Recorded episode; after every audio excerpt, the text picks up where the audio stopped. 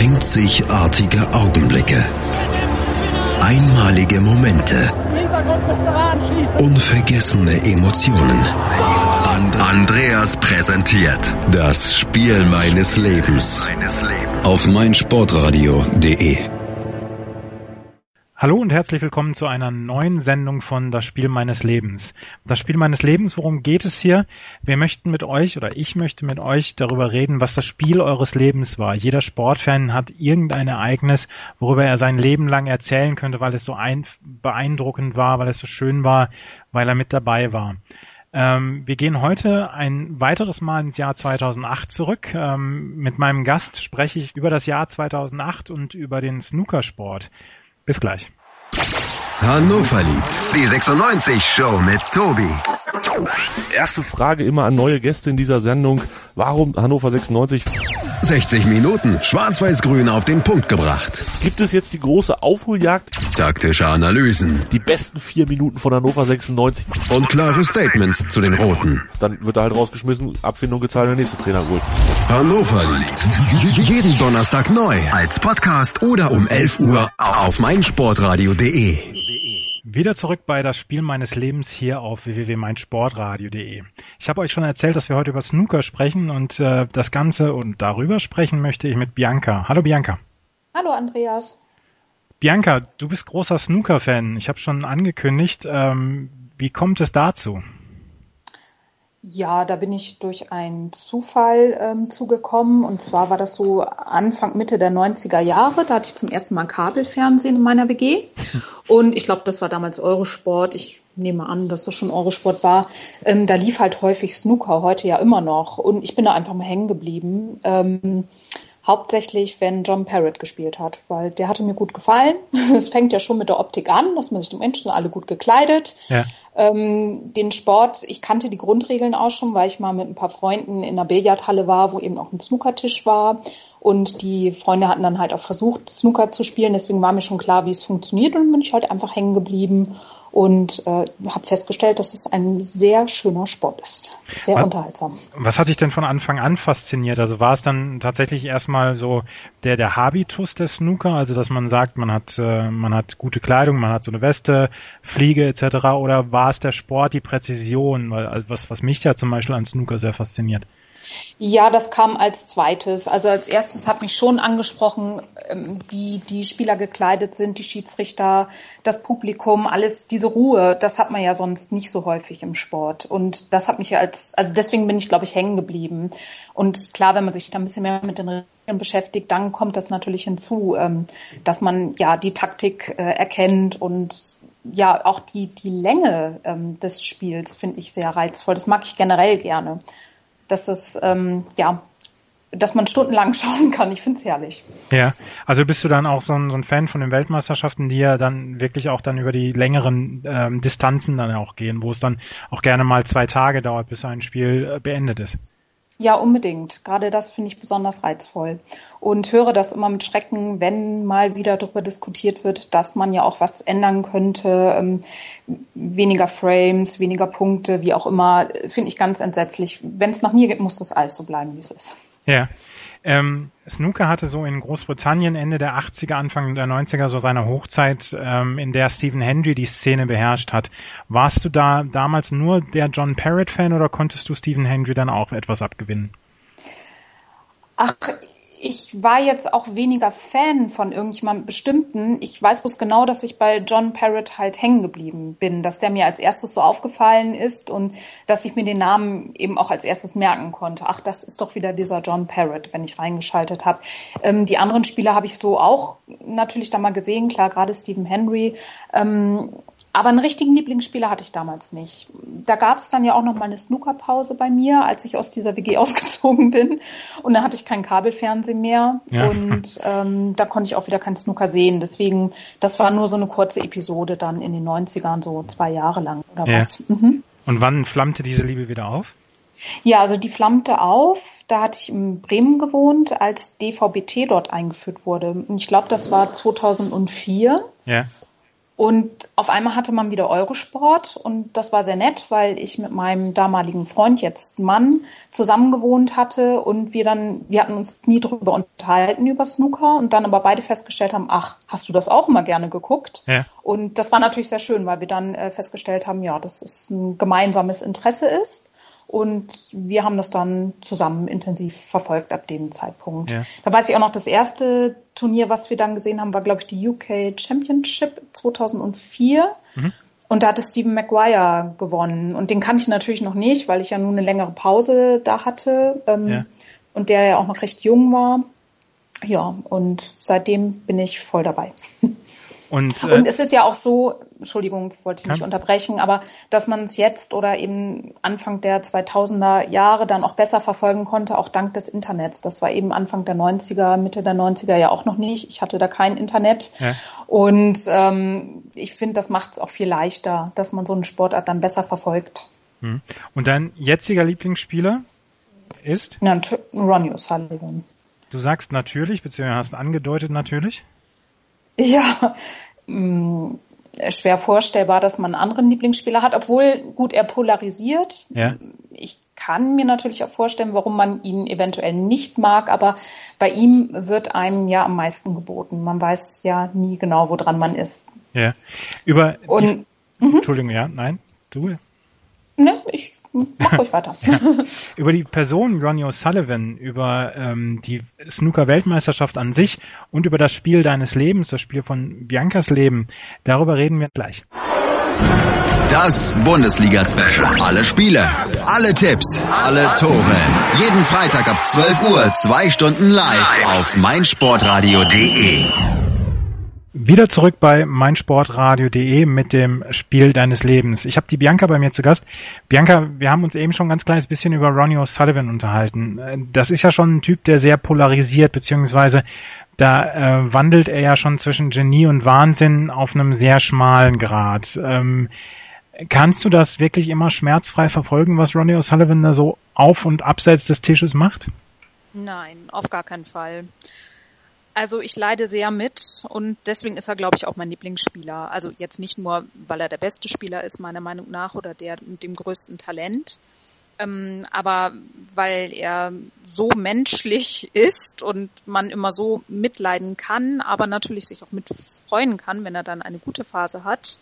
Aber ja, das, das macht die Faszination aus, denke ich, Ronnie O'Sullivan, dass man da einfach nicht unbeteiligt bleiben kann. Ja, also es ist, also ich, ich kann mich ja so an ein paar Situationen mit Ronnie O'Sullivan erinnern. Er hat zum Beispiel bei einem Spiel mal bei den UK Championships gegen ähm, Stephen Hendry einfach den Saal verlassen, nachdem er gesagt hat, ich mag heute nicht mehr, beziehungsweise ich kann auch so nicht mehr weiterspielen. Er hadert ja wirklich ganz häufig mit seinem Spiel und sagt, äh, er spielt einfach den letzten Dreck zusammen. Er äußert sich dann ja auch immer relativ kontrovers, dass er sagt, ich würde so gern mal gutes Snooker spielen in meinem Leben. Wenn er dann mhm. wirklich ähm, wenn er dann wirklich fokussiert ist, dann spielt er ja alle an die Wand. Ich meine, ist das macht, tut das der Liebe zu, zu Ronnie O'Sullivan oder der, der Bewunderung zu Ronnie O'Sullivan, tut das keinen Abbruch? Nein, auf gar keinen Fall. Das ist ja gerade ein Teil der Faszination, dass er, man weiß ja, man, er kann sich nur selber schlagen. Ja. Das macht er leider immer wieder, wobei ich sagen muss, in den letzten Jahren, also sieht man ja schon, dass er etwas gefestigter ist. Ich meine, oder vielleicht nehme ich es auch nicht mehr so ernst, wenn er jetzt auf einer Pressekonferenz wieder drüber sinniert, ob er zurücktritt oder nicht. Dann denke ich mir immer so, ja, ja, lass ihn reden. In ein, zwei Wochen sieht es dann auch wieder anders aus. Also vielleicht prallt das jetzt auch mehr und mehr ab, aber ich habe schon das Gefühl, dass er sich doch in den letzten Jahren etwas stabilisieren konnte. Auch gerade was man dieses Jahr bei der WM gesehen hat, da hat mich besonders die Konstanz beeindruckt dass er immer die Ruhe bewahrt hat die ganze Zeit. Und das ist ja auch eine neue, neuere Qualität, würde ich sagen. Ja, also redest jetzt über die WM 2013. Genau, das wäre jetzt 2013, ähm, wo ich eben auch vor Ort war, aber was ich dann natürlich auch zu Hause weiterverfolgt habe. Ähm, und da hatte er ja wirklich eine beeindruckende Konstanz an den Tag gelegt. Und ja, ich hoffe, das geht so weiter, ja. dass da ein bisschen mehr Ruhe einkehrt. Ja. Ähm, um auf die WM 2008 zurückzukommen, ähm, du warst in Sheffield vor Ort bei dem Spiel deines Lebens. Ähm, jetzt ist Sheffield nicht so der, der Urlaubsort, wie man ihn sich vorstellt. Ist in dieser Stadt, ist in der Stadt die Snooker-WM zu spüren oder ist das wirklich nur so ein Industriekomplex am, am Stadtrand? Nein, also die Snooker-WM, die bemerkt man sofort, wenn man dort aus dem Zug aussteigt. Es wird auch überall in der Stadt darauf hingewiesen. Im Bahnhof steht oft auch schon ein Snookertisch ähm, oder ist eben entsprechend dekoriert. Also man merkt das schon. Das ist alles ähm, sehr dezent und zurückhaltend, ähm, wie es aber auch zum Snookersport passt. Mhm. Und wenn man dann aber selber in der Stadt ist, ähm, fällt es einem aber sofort auf, dass man sehr viele Spieler und andere Offizielle dort auch sieht in der Stadt. Also das ist, wenn man die Spieler kennt und auch die Schiedsrichter, klar, man sieht die einfach dort vor Ort. Das ist sehr schön, das hat so eine familiäre Atmosphäre. Ja. Und das, ähm, das Turnier an sich findet im Crucible Theater statt. Wird ja mhm. allgemein hin unter Snooker-Fans jetzt als der, als die Kathedrale des Snookersports gesehen. Man, man stellt sich ja dann schon etwas ähm, Majestätisches vor, beziehungsweise ein, ein Riesentheater. Dem ist nicht so, oder? Nein, das ist äh, ein intimes Theater dann eher. Also es passen ja um die 1000 Leute, glaube ich, rein oder knapp 1000 Leute. Äh, man sitzt ziemlich nah an den Tischen. Ähm, das macht, glaube ich, einen großen Teil der Atmosphäre aus. Was ich eben auch dort sehr ähm, speziell finde, ist, dass äh, in den ersten Runden ja auch noch zwei Tische ähm, dort aufgestellt sind mit dieser Trennwand dazwischen. Ja. Und man kriegt immer so halb mit, was am anderen Tisch passiert. Und leider kann es einem auch passieren, dass einem dämmert, man sitzt auf der falschen Seite der Trennwand während einer Session. Ähm, ja, das hat eben so eine besondere Atmosphäre. Und ähm, das Publikum ist natürlich sehr ähm, fachkundig, das ist ja auch sehr angenehm. Es sind sehr viele Stammgäste ähm, da. Ja. Also wenn man selber öfter mal da war, man kennt viele Leute dann vom Sehen. Ähm, weil die eben auch immer da sind oder weil man sie dann auch immer im Fernsehen noch sehen kann. Ähm, was ich da sehr schätze, ist, dass man immer den BBC-Kommentar hören kann. Mhm. Also man kann sich da so ein kleines Earpiece kaufen und hat eben auf einem Ohr dann den Kommentar der BBC und das bringt unglaublich viel Freude. Ähm, denen zuzuhören, das würde ich mir in Deutschland auch wünschen. Ja. Also nichts gegen Rolf Kalb, der macht das gut und ich finde auch, der macht das gut ähm, für Einsteiger dass wenn man dort mal hängen bleibt, so wie ich damals, ähm, dass man dann auch schnell reinkommt, weil er halt immer wieder Sachen erklärt. Was ich jetzt bei der BBC toll finde, das sind ja auch alles ehemalige Spieler, ist, dass die sehr detailliert äh, kommentieren. Die gucken schon immer mehrere Züge voraus. Mhm. Das habe ich dann als Laie gar nicht im Blick ähm, und denke mir, Mensch, wie haben die das denn jetzt gesehen? Ach, die sind schon drei Züge weiter. Ja. Die sehen da schon Probleme, ähm, die ich noch gar nicht sehe, weil ich ja nun äh, kein Snooker-Profi bin. Ja. Und ähm, das ist schon, man lernt da sehr, sehr viel über Snooker, wenn man den Kommentatoren zuhört. Ja. Du hast gerade eben gesagt, ähm, man sitzt vielleicht manchmal auf der falschen Seite der Trennwand. Ähm, erste Frage ist das, ähm, denkt man, dass das die Spieler stört, diese Trennwand, oder sind die daran gewöhnt, diese ähm, eine Trennwand zu haben und, und nicht die komplette Aufmerksamkeit des, des Saales auf sich zu haben? Ich habe jetzt nicht den Eindruck, dass die Spieler das stört.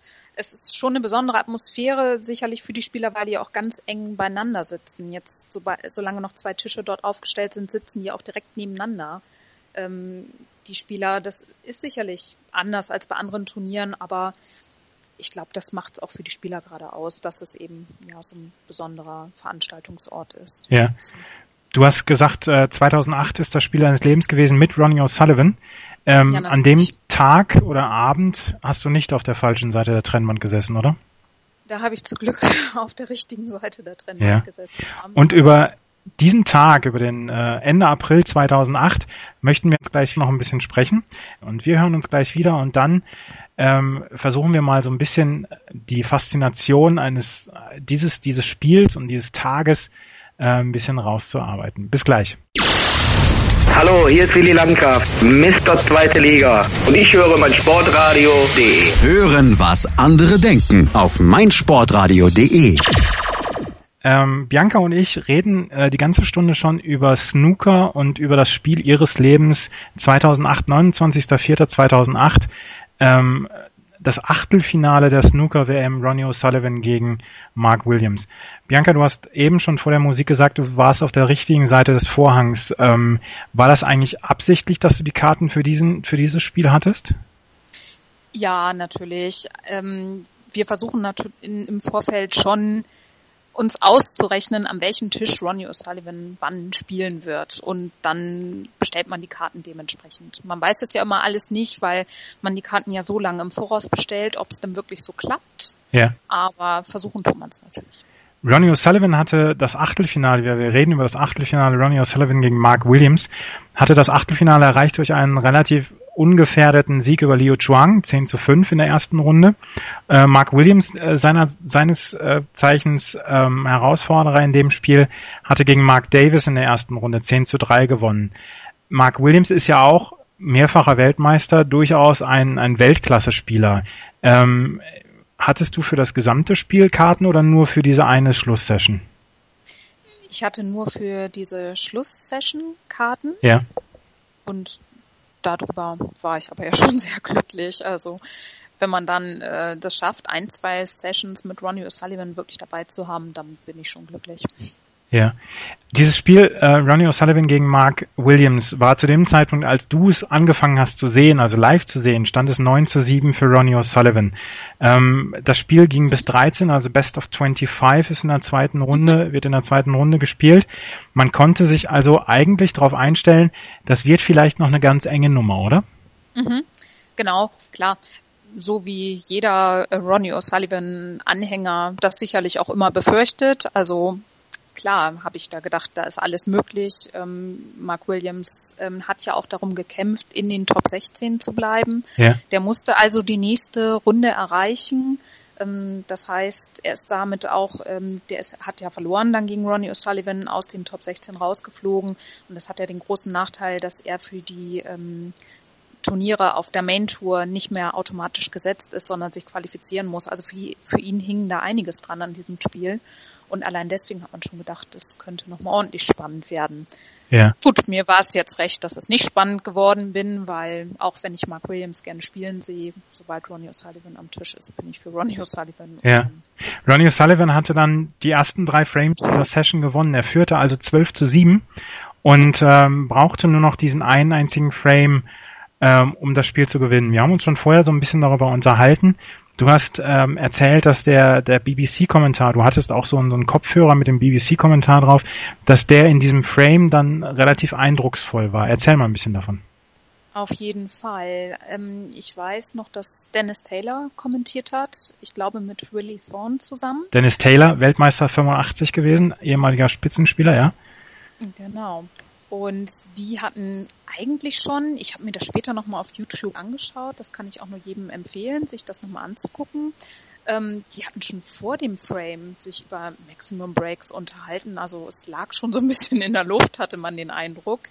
Und es war tatsächlich so, ähm, dass ich glaube, Dennis Taylor dann auch wirklich bei acht Punkten schon davon gesprochen hat, naja, könnte ja jetzt in Richtung Maximum gehen ähm, wo ich dann natürlich noch dachte, ja, schön wär's. Das ja. Ist ja das, also hätte man mich vorher gefragt, was ich mir wünsche oder was das Größte für mich im Snooker wäre, da hätte ich gesagt, ja, einmal bei der Weltmeisterschaft Ronnie O'Sullivan Maximum spielen sehen. Erklär so, gerade dann war halt gleich, ja. Erklär gerade nochmal Maximum Break.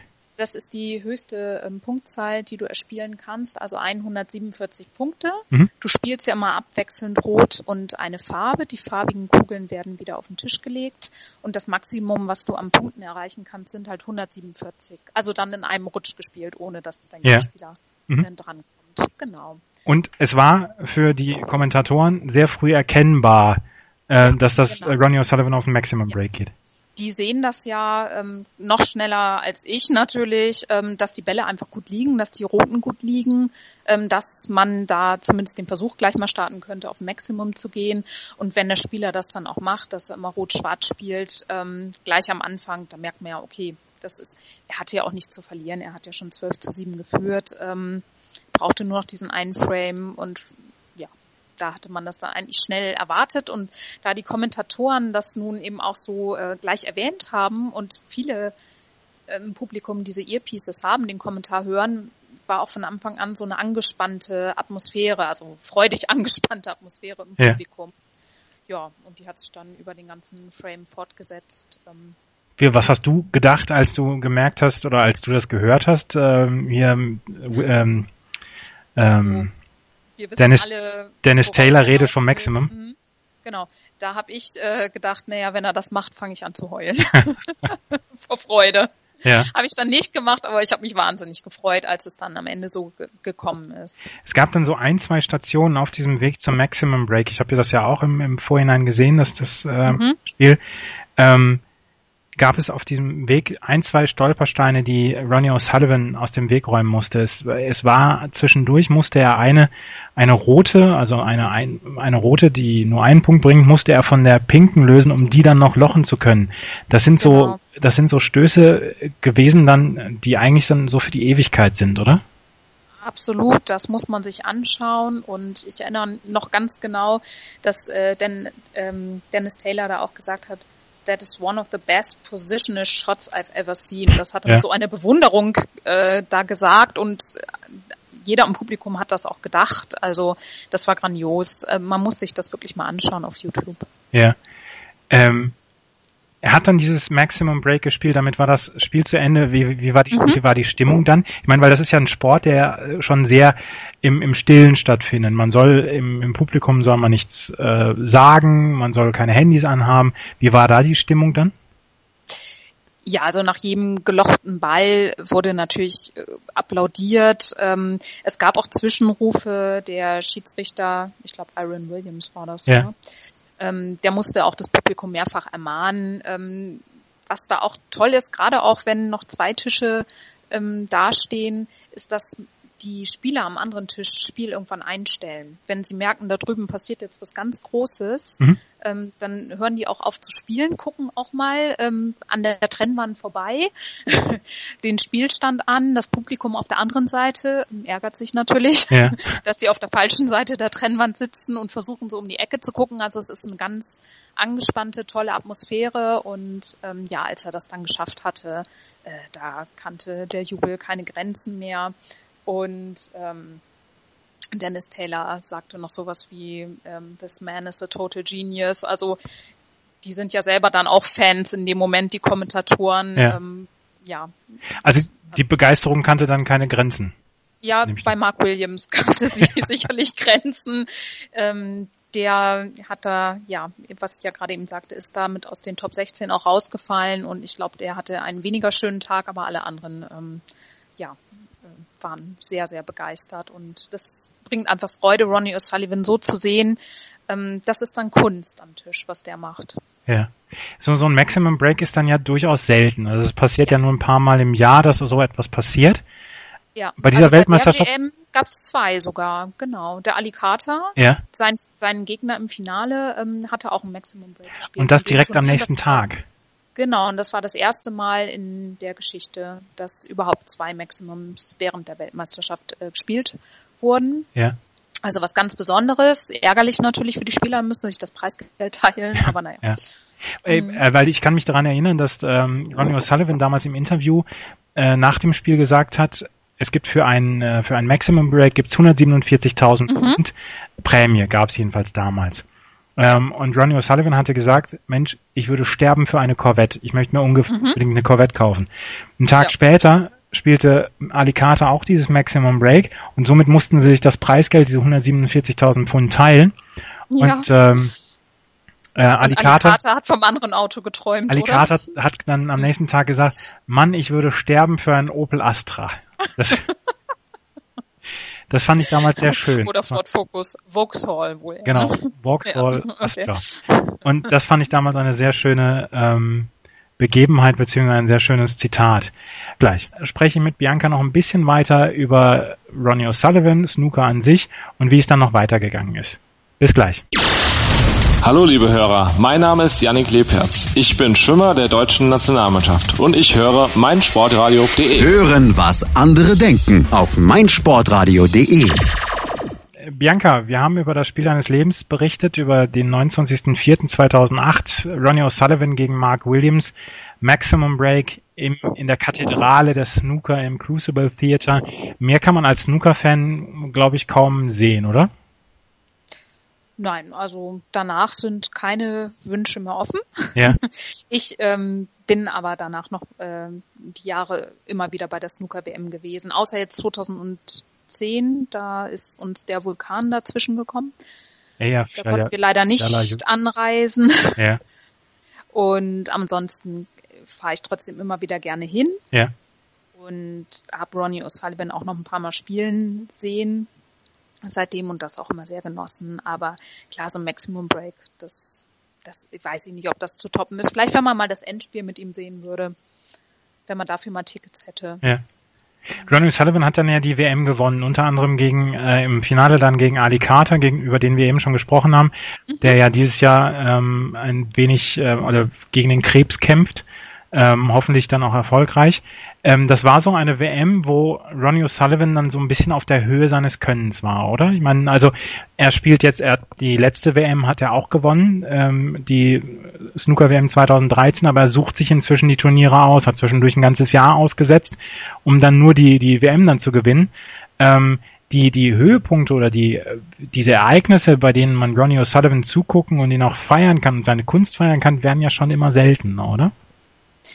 Ja, das ist richtig, beson aber besonders die jüngste Vergangenheit hat mir sehr imponiert. Also ähm, die WM zu gewinnen, nachdem man ein Jahr lang ähm, nicht am Profiturnieren teilgenommen hat, das ist schon sehr beeindruckend. Also deswegen, mir passt es eigentlich ganz gut so, wie es jetzt ist. Also wie ich es ja auch anfangs schon mal sagte, weil ich eben den Eindruck habe, es ist so ein bisschen Ruhe eingekehrt. Ich meine, er redet immer noch viel blödes Zeug. Ja.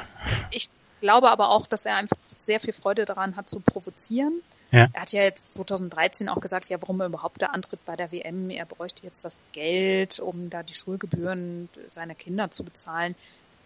Ja, also das kann man ja nicht wirklich ernst nehmen, äh, wenn er sowas sagt. Aber ich glaube, der provoziert auch einfach gerne und ähm, ja. Aber mir imponieren diese, äh, oder hat das sehr imponiert, also nach diesem Jahr Pause ja. wie er da aufgetreten ist, ähm, diese Konstanz, das, ja. Das war dieses Jahr jetzt, äh, 2013 genau. die WM, da hat er die komplette, das, die komplette mhm. Saison ausgesetzt, nur um dann die WM zu gewinnen, ohne ein Turnier vorher gespielt zu haben. Das hat auch Richtig. mir sehr imponiert. Ähm, was meinst du, wie, wie geht es mit Ronnie O'Sullivan weiter? Ich hoffe genau so. Meinst du denn, er spielt noch lange? Ist auch schwer einzuschätzen, weil er ja nun auch der Typ ist, der nach fast jedem Turnier, ob er nun gut oder schlecht gespielt hat, äh, seinen Rücktritt äh, ankündigt oder androht. Ich kann es da ganz schwer einschätzen. Ja. Aber wie alt ist er jetzt? Ich weiß nicht, 37, 38 müsste er jetzt ja sein. Ja. Ich denke mal so oder so wären das maximal noch ein paar Jahre, aber ich kann da ganz schwer eine Prognose abgeben. Das, das ist halt mit Ronnie O'Sullivan so, ne? dass man weiß nie, wo dran man ist. Gibt es denn auf der Tour jemanden, der seiner, seiner Extravaganz, seiner, seiner Genialität nahe kommt, der von, von den Jüngeren, also dass, dass man denkt hier, oder gibt es schon jemanden, der ähm, seinen Platz in so ein paar Jahren einnehmen wird? Wüsstest du da jetzt jemanden? Also mir würde also, jetzt Judd Trump zum Beispiel Ja, Judd Trump, jetzt von der Persönlichkeit her weiß ich nicht. Also klar von seiner Spielweise sehr offensiv und ich schaue den auch gerne, aber so als Typ, ja, da ist Ronnie O'Sullivan natürlich schon einzigartig. Aber da weiß ich auch nicht, ob es da jemanden geben müsste, der so die Persönlichkeit. Ähm, aber würde dein, würde denn dein Interesse erlischen, wenn, wenn jetzt Ronnie O'Sullivan komplett abtreten würde? Äh, nee. Also das nicht. Also es gibt genug andere Spieler, die ich auch gerne ähm, spielen sehe. Ja. Das ist jetzt nicht so, dass ich nur bei Turnieren jetzt gewesen bin, wo Ronnie O'Sullivan gespielt hat. Also das schauen mir auch andere Spieler gerne an. Natürlich würde da was fehlen, aber das, glaube ich, würde jetzt auch keiner bestreiten, weil er ist ja nach wie vor derjenige, der das Publikum anzieht. Also er ist ja der wichtigste Botschafter des Sports. Deswegen, ja, es das wäre schon traurig für Snooker, aber nee, mein Interesse wäre trotzdem noch vorhanden. Ja. Bianca, wir sind schon wieder am Ende dieser Sendung angelangt. Ja. Bedanke mich sehr für deine Berichterstattung über die WM 2008, über Ronnie O'Sullivan im Speziellen und sein Maximum Break, was er damals ge gespielt hat. Wenn ihr, die ihr jetzt das zugehört habt, wenn ihr auf die Idee gekommen seid, Mensch, ich habe doch auch so ein Spiel meines Lebens, ich habe auch ein Ereignis, bei dem ich gerne äh, dabei sein möchte oder dabei dabei war und, und davon gerne erzählen möchte, dann schreibt uns an auf unserer Facebook-Seite facebook.com slash mein Sportradio ähm, und schreibt uns das. Wir setzen uns gerne mit euch in Verbindung. Ihr könnt euch auch mit uns in Verbindung setzen über die App. Die gibt's jetzt im äh, Play Store von Google und im iTunes Store. Ähm, die könnt ihr euch runterladen und ähm, ich hoffe, es hat, hat, euch so viel Spaß gemacht, wie es mir jetzt Spaß gemacht hat. Ähm, bis zum nächsten Mal, bis zu einer neuen Folge von Das Spiel meines Lebens. Bis denn. Tschüss.